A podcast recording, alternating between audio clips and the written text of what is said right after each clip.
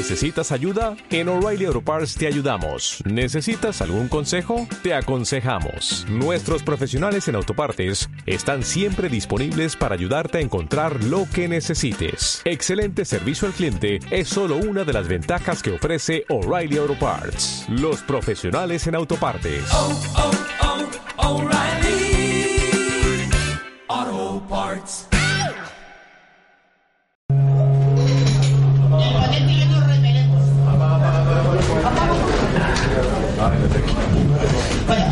Tardes a todos. Bienvenidos a un nuevo Escépticos en el Pub de Madrid, que como ya sabéis organiza ARP, Sociedad para el Avance del Pensamiento Crítico. Tenemos aquí algunas revistas, os apetece echar un vistazo para ver lo que hacemos, qué es lo que publicamos. Y si alguien se ha perdido alguna intervención de Escépticos en el Pub, les recomiendo que frecuente nuestro canal de YouTube que se llama Escépticos, ¿de acuerdo? Ay, un boicoteo. Adiós. Yo de verdad que.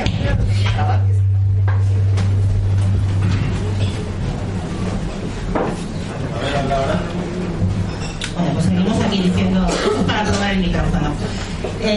Como os estaba diciendo, tenemos un canal en YouTube que es Escépticos también os recomiendo que frecuentéis nuestra página que es www.escépticos.es. O el ponente que tenemos hoy, Ramón Ordiales, es un viejo conocido. Es un viejo conocido de la comunidad escéptica. Tenía ahora mismo otro Ramón metido en la cabeza. Ramón Nogueras es una persona que estuvo ya con nosotros dándonos una interesantísima charla en este Escépticos en el Pub. Una charla que tuvo un gran éxito y tuvo una cantidad inmensa de visitas dentro de, nuestra, de nuestro canal de YouTube. Estoy convencida de que la charla de hoy nos interesará más o menos lo mismo, incluso más que aquella que tuvimos gracias a él. Hace poco le preguntaba yo a Ramón qué, qué puedo decirle yo al público que no te conozca para que me diga un poco quién eres. Me dijo, bueno, pues soy licenciado en psicología por la Universidad de Granada, tengo un máster, 15 años de experiencia clínica, 13 años de experiencia en consultoría, 5 años de experiencia en enseñanzas diversas. Y luego me decía, oye, me gusta la literatura fantástica, me gusta el rol, me gusta tocar los co- condicionamientos diversos que hay en esta cosa de la psicología. Y vamos a ver ahora una charla muy interesante de por qué no podemos a veces convencer a las personas de que lo que ven o lo que piensan realmente no es cierto. Un aplauso para Ramón.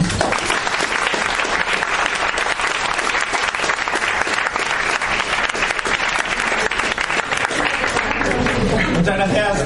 ¿Se escucha bien? ¿Sí? Vale.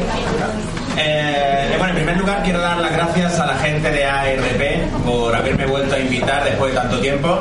Tú también. Hay gente que no escarmienta nunca. Y eh, quiero empezar haciendo una pequeña encuesta. La otra vez empezamos haciendo un pequeño experimento, pero en esta ocasión no procede. Así que me gustaría que eh, me contestarais una pregunta. ¿Cuántos de vosotros os habéis encontrado alguna vez en la posibilidad, en la situación, de tener a alguien que tiene una creencia irracional en la homeopatía, en las flores de Bach, en el astrólogo, en el tarot, perdón, en la astrología? Y habéis tenido la ocasión de presentarles pruebas potentes, irrefutables en contra de esa creencia. ¿Cuántos de vosotros? Levantad la mano. Estupendo. ¿Cómo te llamas? Fidel, Fidel, ¿qué tal ha salido? Regular, tirando mal. Una puta mierda. Justamente ayer hablamos de todo eso y al final dijo, pero, pero a ver, al final funciona. Una puta mierda.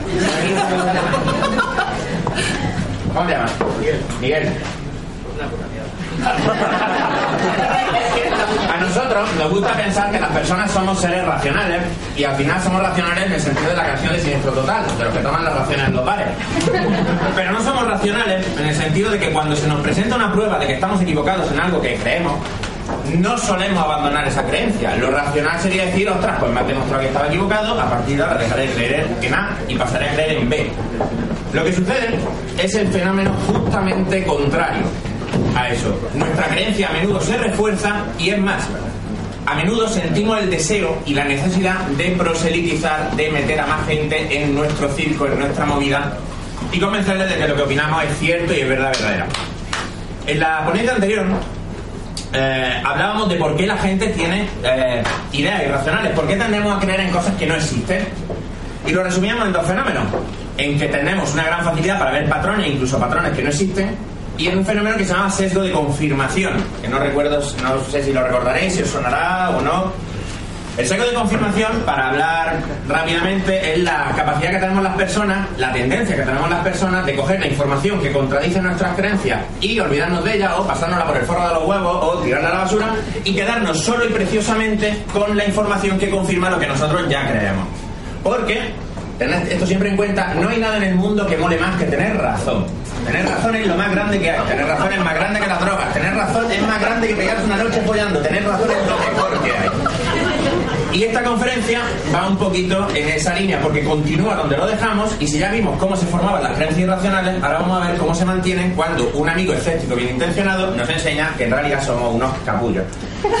Viendo el vídeo de la otra ponencia me di cuenta de que hablo muy rápido y que además digo una cantidad de barbaridades que habría que amordazarme, así que me he hecho el firme propósito de hablar más despacio.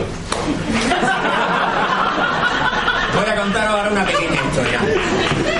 Lo que sabemos este fenómeno se debe a un psicólogo que se llama Leon Festinger. Quería haber preparado una presentación para mostraros fotos de lo implicado en esta historia, pero eh, no me dio tiempo y además yo soy andaluz y ya se sabe lo que dice Durán y Lleida, que los andaluces somos vagos y no nos gusta trabajar y yo no voy a contradecir a un tío que ha conseguido que le paguen una suite en el RIS para vivir en ella. O sea, yo no, no voy a contradecir.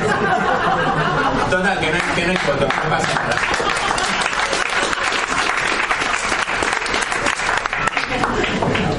Se llama Leon Festinger. Quedaros con su nombre porque Leon Festinger es el Indiana Jones de la psicología social. Leon Festinger es Carl Sagan. Leon Festinger es Cristo.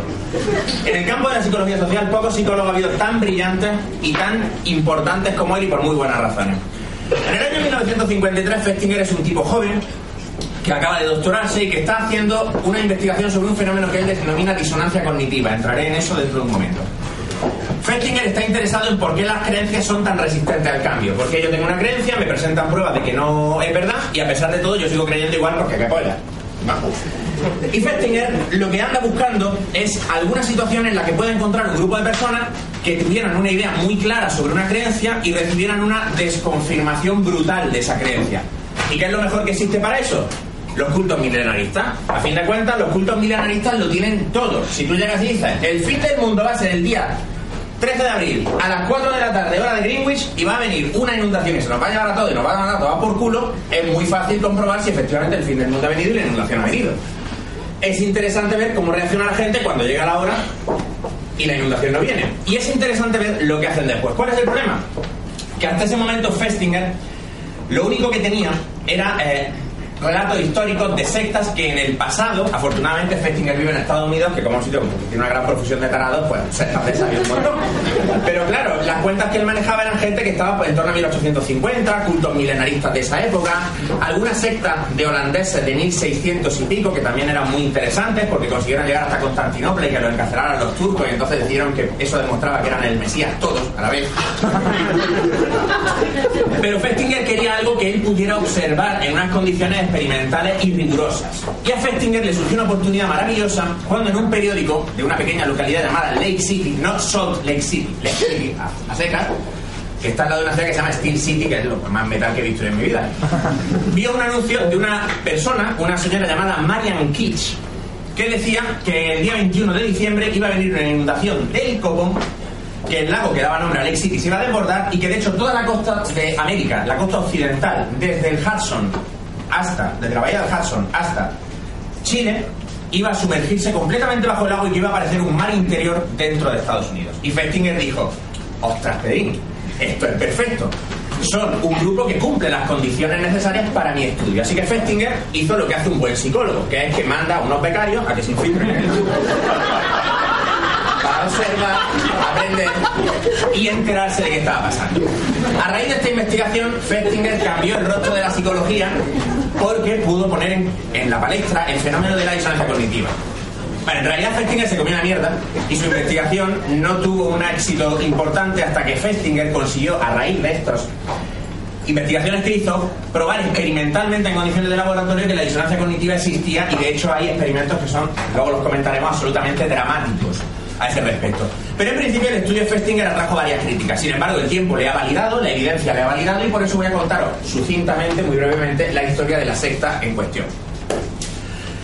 La líder de esta secta es una señora que ha sido ciencióloga, ¿Y qué cree? ¿En la reencarnación? ¿En la tierra hueca? ¿En los alienígenas? ¿En los platillos volantes? ¿En la escritura automática? Y, por supuesto, en la densidad de las auras. ¿Qué coño es eso? Yo no lo sé, pero ella se lo creía. Esta señora, Marian Kitsch, está casada con un hombre que no participa para nada de sus actividades, pero que es tan gentil y tan sumiso que le dejaba hacer, dejaba que se le llenara la casa de frikis que se reunían de él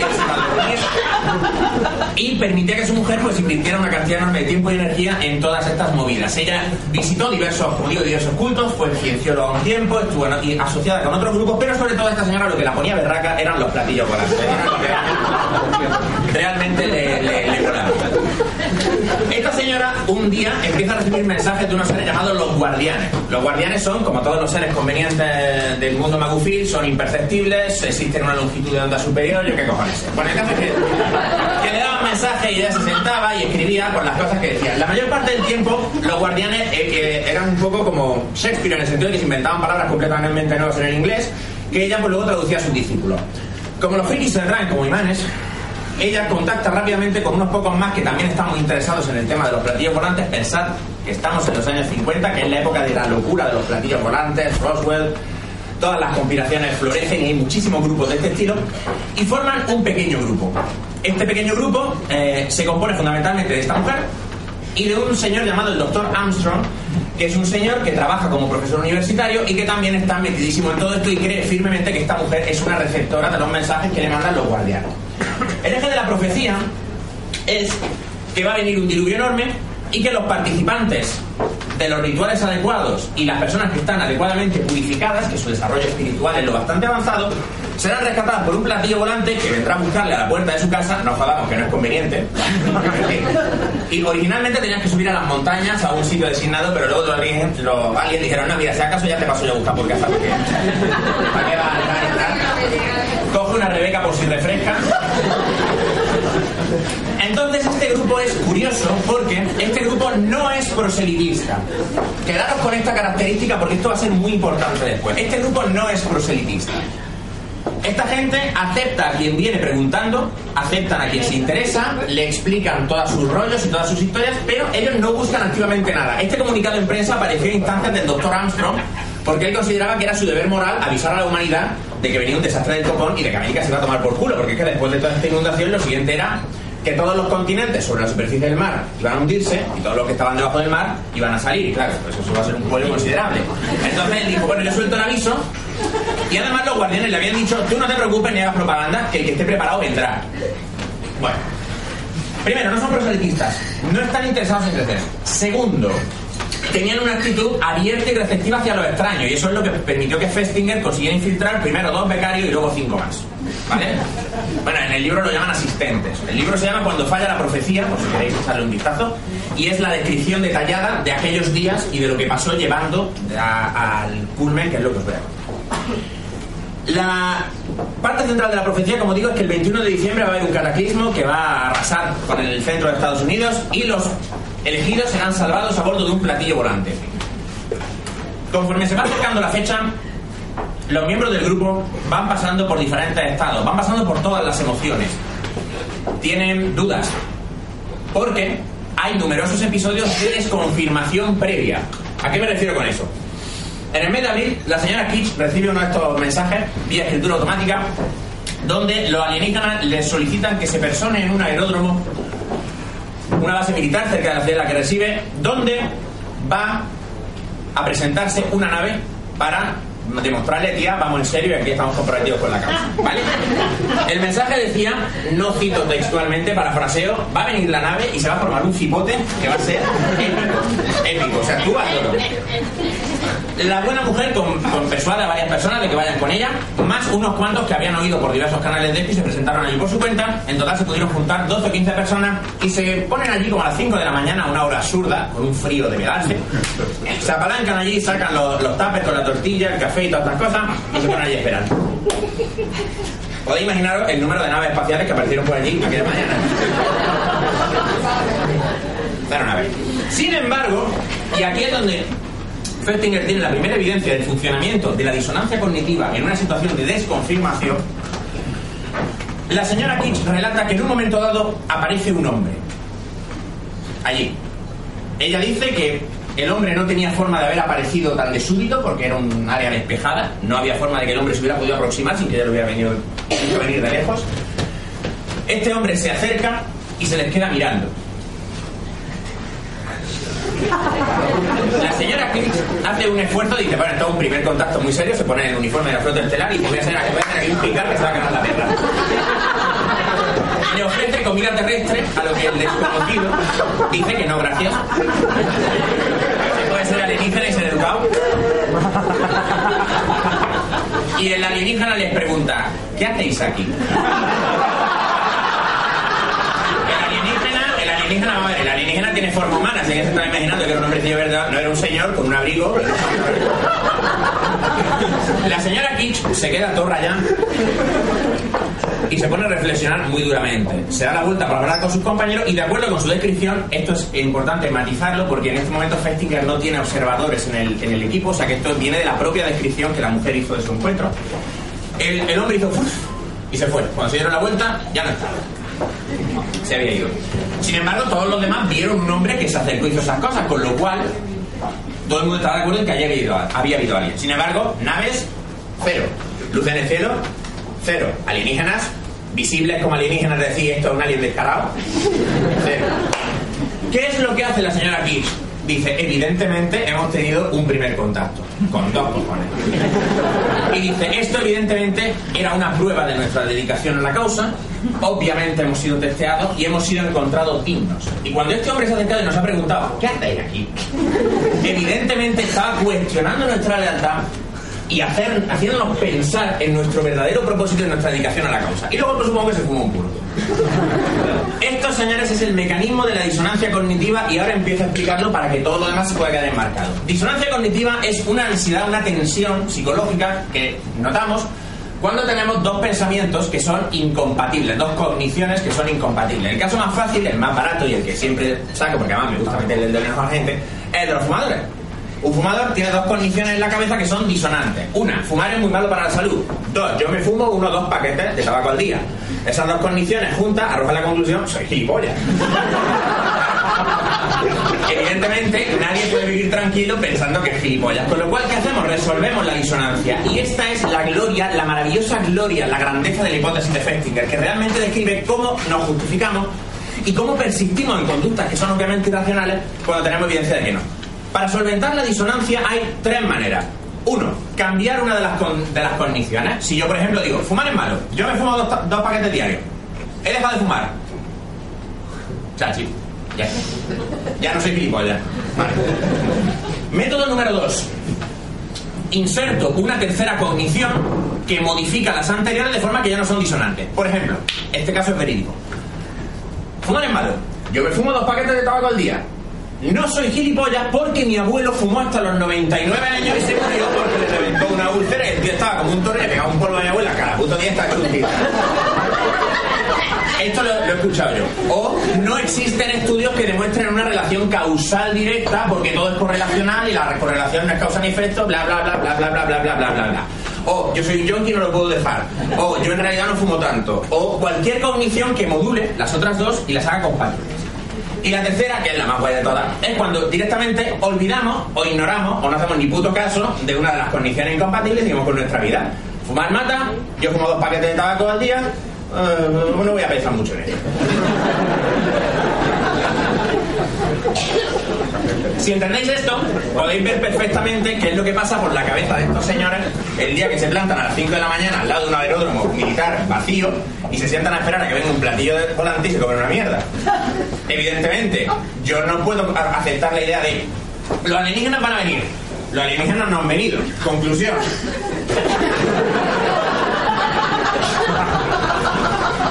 Así que optan por el método 2, inserte una cognición que es compatible. Ese tío era un emisario. Ah. Ya está, ya está, ya, ya, ya, ya, ya, ya, ya, ya, ya, al, al, al. ¿Entendéis cómo va? A lo largo de su periplo, desde el mes de abril hasta el mes de diciembre, cuando llega finalmente el día D, los discípulos de la señora Kitsch pasan por varias desconfirmaciones similares, incluyendo una pequeña lucha intestina de poder cuando una de las nuevas miembros de la, de la cofradía, una chica llamada Berta, afirma que ella también canaliza una voz, porque no va a ser tú la única que tengo un walkie Pero ella canaliza al creador en persona, que está, tiene más nivel, porque Sananda, que es como se llama el mensajero de los guardianes, está en el nivel 8 de la densidad, pero el creador está en el nivel 10. Todos los frikis son iguales en todas las partes, en todas las épocas. Entonces, una pequeña diatriba porque la chica que eh, canaliza la voz del creador pues dice cosas como por ejemplo que la dieta vegetariana no es necesaria, que te puedes comer una hamburguesa de vez en cuando, que todos los mensajes que Sananda ha dado no son ciertos y que claro, que eso explica que por ejemplo te hayas plantado un par de veces a esperar una nave que no ha venido, este tipo de cosas. Sin embargo, lejos de decir esto es claramente una prueba de que todo esto es una sandez, estos mensajes contrapuestos verifican aún más a ojos de los creyentes la idea de que ellos son los elegidos y de que esto está yendo a tope. O sea, ya no hablamos solo con Sananda, ya hablamos con Dios. el nivelazo que tenemos es máximo. Y estas cosas, evidentemente, son normales porque se nos van revelando más cosas conforme progresamos en nuestro camino de desarrollo espiritual. Es muy triste leer este libro porque de verdad las perrerías que le hacen esta gente. Evidentemente, para, para el mes de septiembre se ha corrido la voz y son el reír de todas las ciudades circundantes, con lo cual esta gente recibe continuamente llamadas de periodistas que se meten con ellos grupos de estudiantes universitarios que se cachondean de ellos.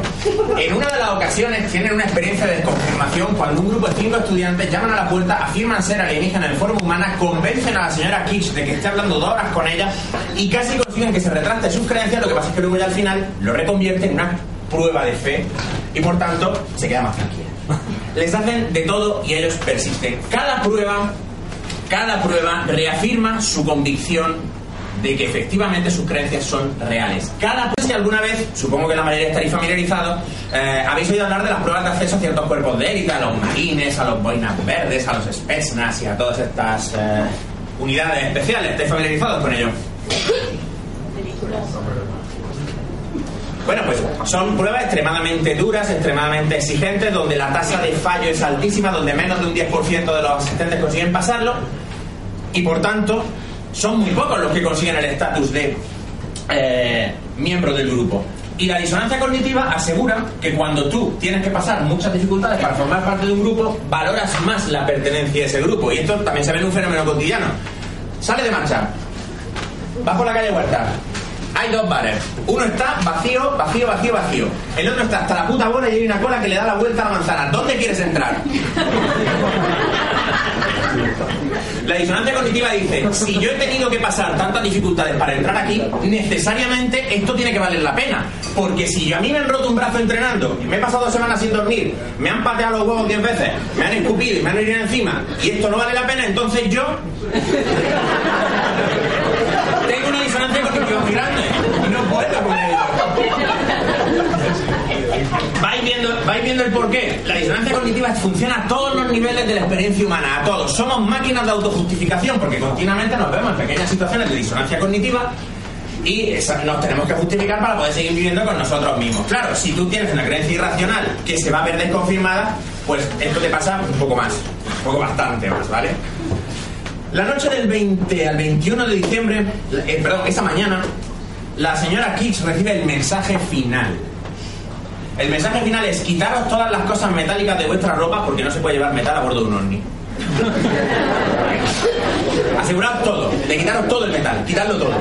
Y esperadnos a medianoche con los abrigos puestos porque vamos a pasar por delante de tu casa y os vamos a recoger. Ese día los observadores reportan que los miembros de la comunidad pasan por todas las emociones imaginables, pero en general, por fin, en general la emoción que prevalece es el, alivio, el por fin, por fin, lo vamos a conseguir, por fin, después de todo lo que se han reído a nosotros, nos han meado encima, nos han insultado, después de haber vendido mis cosas, haber perdido mi trabajo, haber renunciado a mi trabajo, haber renunciado a mi familia, quedaros con esta parte porque también va a ser importante ahora, por fin esta noche, los alienígenas van a venir por mí, y yo me voy a salvar y el resto de la gente se va a ahogar. ¿Qué creéis que pasó a la medianoche del 20 al 21?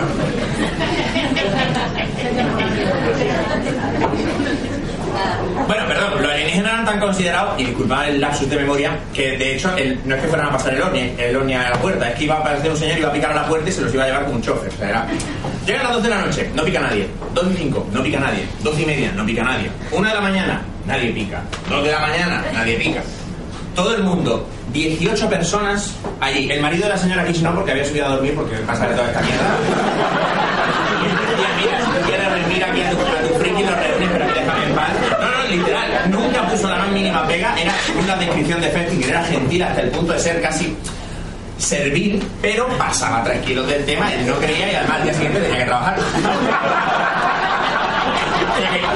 18 personas esperando en aquella sala, el marido de la señora aquí se ha acostado y no aparece ningún marciano aquí a decir ni, a pedir direcciones. ¿Qué creéis que sucede? Pues sucede de todo. Algunos de los miembros reciben la desconfirmación final, porque una cosa que Festinger sí elabora es que a base de recibir desconfirmaciones uno puede alcanzar un punto crítico en el que finalmente la creencia se rompe y la abandonas. Algunos de esos miembros abandonaron la casa y nunca volvieron. Nunca, supongo que bastante vergüenza tienen las criaturas. Sin embargo, los observadores, jefes, los becarios, lógicamente no se van a ir. Puedes irte tú de eso. Y cuando hablaban con la gente acerca de sus sentimientos, encontraban sobre todo duda, zozobra, incertidumbre. En palabras de uno de los asistentes, un ingeniero con una elevadísima formación que trabajaba en una empresa industrial con una carrera súper próspera. No me queda nada más que creer. He dejado a mi mujer y a mis hijos. He dejado mi trabajo. He vendido todas mis posesiones. No tengo nada. Quemado todos los puentes. Tengo que creer. Tengo que creer. A las 4 de la mañana, la señora Kitsch de repente recibe otro mensaje de los alienígenas y todo se arregla. Resulta que los alienígenas al final han decidido que no va a haber diluvio porque la fe, la creencia y la devoción de los miembros del grupo ha hecho que los alienígenas consideren el perdonar a los pobres terrestres y por tanto no hay que llevarse a nadie a ningún planeta porque no va a haber cataclismo porque hemos salvado el mundo. Y con esa justificación, esta gente se monta una fiesta que dura hasta, hasta el día siguiente, celebrando el haber salvado el mundo, y en ese momento se lanzan a un proselitismo totalmente agresivo. Se invierten totalmente las tornas. Y durante los siguientes meses este grupo, que pasaba olímpicamente de la publicidad, que no daba conferencias, que no hacían el más mínimo intento de traer nuevos miembros, se ponen como testigos de Jehová allí a tocar los cojones puerta por puerta, pumba, pumba, pumba, pumba, pumba, a traer conversos a su nueva religión. Religión que recordemos se basa en un cataclismo que no ha pasado. Eso también desconcertó a Festinger, pero Festinger finalmente acabó encontrando una explicación que se ha visto confirmada luego experimentalmente. Y la explicación es la siguiente. Estas personas están en lo que se llama una, con- una condición de alta disonancia. ¿Qué quiere decir alta disonancia? Esto quiere decir que cuando tú tienes una creencia y, uno, te has comprometido públicamente con ella, las creencias privadas no generan disonancia, porque como nadie lo sabe. Dos, han tomado acciones irrevocables en favor de esa creencia. Por ejemplo, he dejado mi trabajo, he dejado a mi mujer, he vendido todo, me he quedado sin un duro, porque van a venir los alienígenas y qué coño hago yo con mis posesiones en Venus, quiero decir. No hay nada que hacer con eso. Tres, la predicción tiene una fecha definitiva tal que una desconfirmación es un evento binario, o se confirma o se desconfirma. Y por último, cuatro, tienen soporte grupal, cuantas más personas crean en lo que yo creo, más fuerte es mi creencia. Cuando llega la desconfirmación, solamente tienen una posibilidad de preservar su autoimagen y es el proselitismo. ¿Por qué? Porque si todo el mundo cree la misma chorrada que yo, entonces ya no es una chorrada. Si todo el mundo es gilipollas, nadie lo es. Con lo cual, si yo traigo mucha gente al rebaño de los ovnis, da igual si no acertamos, da igual si no vienes nunca, nadie me va a señalar con el dedo y decirme, ¡eso es normal! No. Así que durante los siguientes meses se lanzaron a una agresiva campaña de proselitismo que después de un par de cataclismos que tampoco vinieron, pues ya llevó a la disolución definitiva del grupo y bueno, pues el fin de esta historia, ¿vale?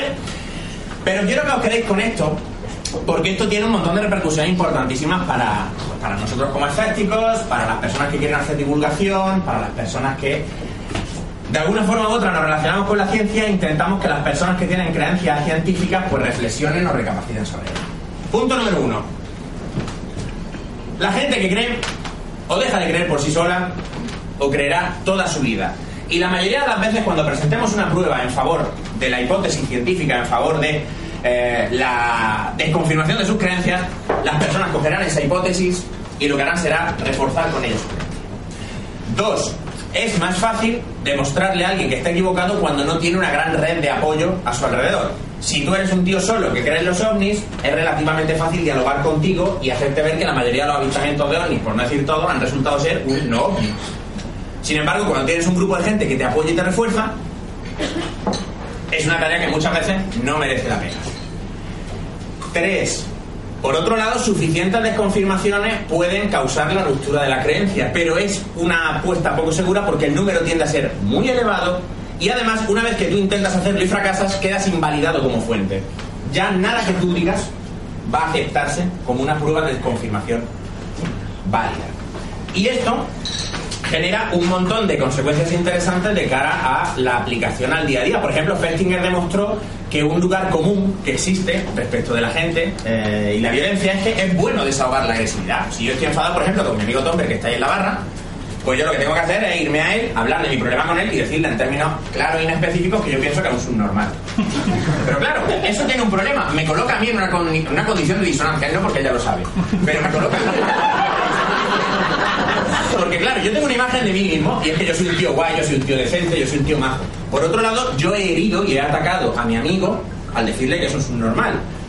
Yo tengo una disonancia ahí. Esa conclusión es que soy una mala persona. ¿Cómo soluciono eso? Diciendo, bueno, es que el cabrón se lo merecía. Con lo cual, ¿cuál es la conducta coherente con eso? Rea- reavivar y aumentar mi agresión. El desahogo de la agresión lleva a más agresión porque cuanto más agredimos, más nos convencemos a nosotros mismos de que el otro bando se lo merece.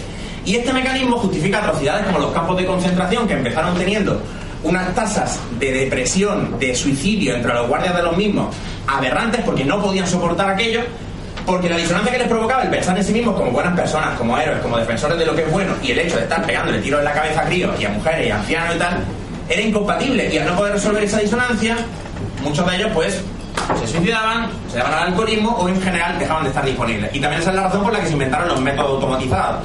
Los camiones con tubos de escape dentro de la caja, las duchas de ciclón B, etcétera, etcétera, etcétera. Fijaros, la disonancia cognitiva está en el fondo de, la- de los campos de concentración, de la mecanización de los campos de concentración. Daros cuenta de lo potente que es este mecanismo.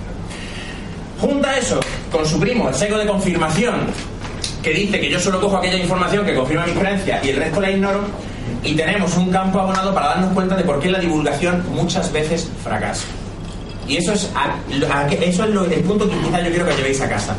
Si queréis hacer una divulgación eficaz, por más que el cuerpo nos pida darle un repaso al magufo de turno, y por más que sepamos que sus argumentos son de crío de cuatro años, y por más que sepamos que el yo me funciona, que el yo me funciona es atroz, no sirve. Si tú realmente lo que quieres es convencer a la otra persona de que revise sus puntos de vista, no sirve. Si lo que quieres es pegarte una pasada a su costado, tira para adelante, ¿sabes? Oye, que sentirse bien acostado de otro también está bueno, que lo digan a mí, ¿sabes? Pero no nos vamos a engañar. Pero sí tenemos que tener muy presente el hecho de que nuestra opinión es algo muy preciado para nosotros. Nuestras creencias son algo muy fundamental y las defenderemos con uñas y dientes porque reconocer que nosotros hemos sostenido unas creencias equivocadas durante mucho tiempo nos pone en un lugar muy incómodo. Y esto ocurre de nuevo a todos los niveles. Cuando se hacen coñas sobre votantes del PP que votaron al PP y ahora se encuentran con esto, ¿qué pensáis? ¿Que han revisado su opinión y han dicho, no, no, no, no, no, no, no, me equivoqué y no tenía que haber votado aquí? Pues habrá algunos que sí, pero la mayoría estarán operando bajo un principio de disonancia cognitiva intentando resolver ese conflicto. Pues esto es la herencia recibida, esta es la España que nos deja ZP, pero serían los otros, eh, más ladrones son los de izquierda, los rojos mataron a mi abuelo, yo qué sé. Pero es que en el otro lado también tenemos lo mismo, es que tú te vas a un votante del PSOE, un votante de cualquier otro partido, en realidad te encontrarás mecanismos similares. Eso es algo a lo que tenemos que estar muy, muy, muy atentos. La disonancia cognitiva se ha encontrado que puede provocar efectos tan alucinantes como, por ejemplo, que alteremos nuestra percepción. Uno de los contemporáneos de Festinger, Solomon Ash, hizo un, un experimento que abrió la puerta a Festinger a otra serie de experimentos sobre lo que se llama efectos de incumplimiento forzado, eh, forced compliance, no estoy seguro si lo estoy traduciendo bien. El experimento de Ash era tan elegante como sencillo. Te- imagínate que yo cojo a Isidro. Y cojo a Isidro y lo siento en una habitación con toda la gente de esta mesa, que son eh, Chema, Fidel, María, Susana. Pero Isidro no lo sabe, pero estos son mis compinches. Yo los tengo a todos pagados, a todos, están todos pagados. Y lo que hago es tan sencillo como proyectar en una pantalla una serie de líneas de diferentes longitudes.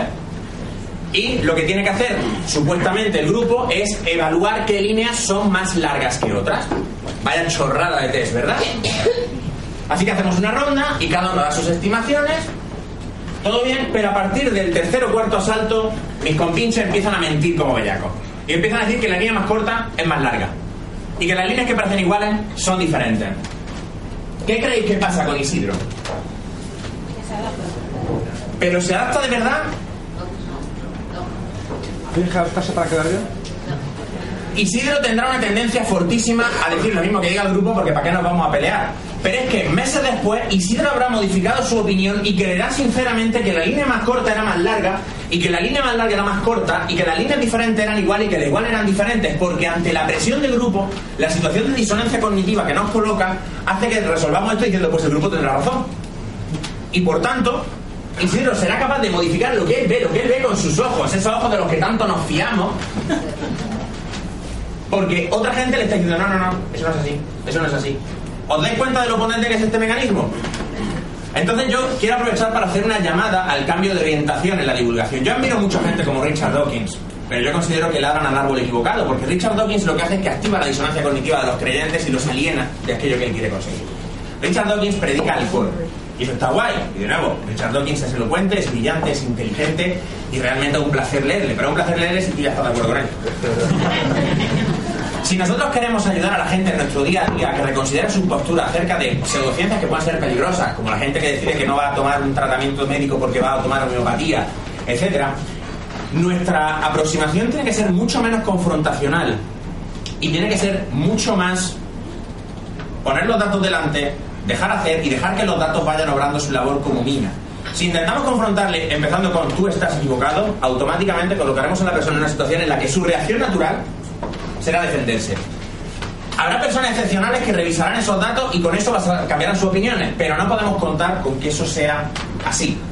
Y por tanto, tenemos que estar listos para ser pacientes y tenemos que estar listos para hacer una divulgación sobre todo orientada al indeciso, a la persona que todavía no tiene formado una opinión fuerte y por tanto no expresa todavía una disonancia fuerte en caso de que se le presente algo que contradice lo que pensaba. La gente que cree que mira la homeopatía igual funciona, va a ser siempre mucho más susceptible de nuestra persuasión que la gente que piensa que la homeopatía funciona. Y además, al manipular los números y al traer a nuestro lado a más indecisos, será mucho más fácil generar una disonancia cognitiva mayor en los creyentes, haciéndoles ver lo inmensamente equivocados que están y la minoría que representan. Lo cual sí es una herramienta mayor a la hora de difundir el pensamiento científico, racional y escéptico. Yo, por mi parte, no tengo más historia que contar porque no quería aburrir, no quería ser largo y creo que el ejemplo habla por sí mismo. Quiero daros las gracias por vuestra paciencia, quiero daros las gracias por vuestra asistencia y estoy a vuestra entera disposición para las preguntas que queráis hacerme. Gracias.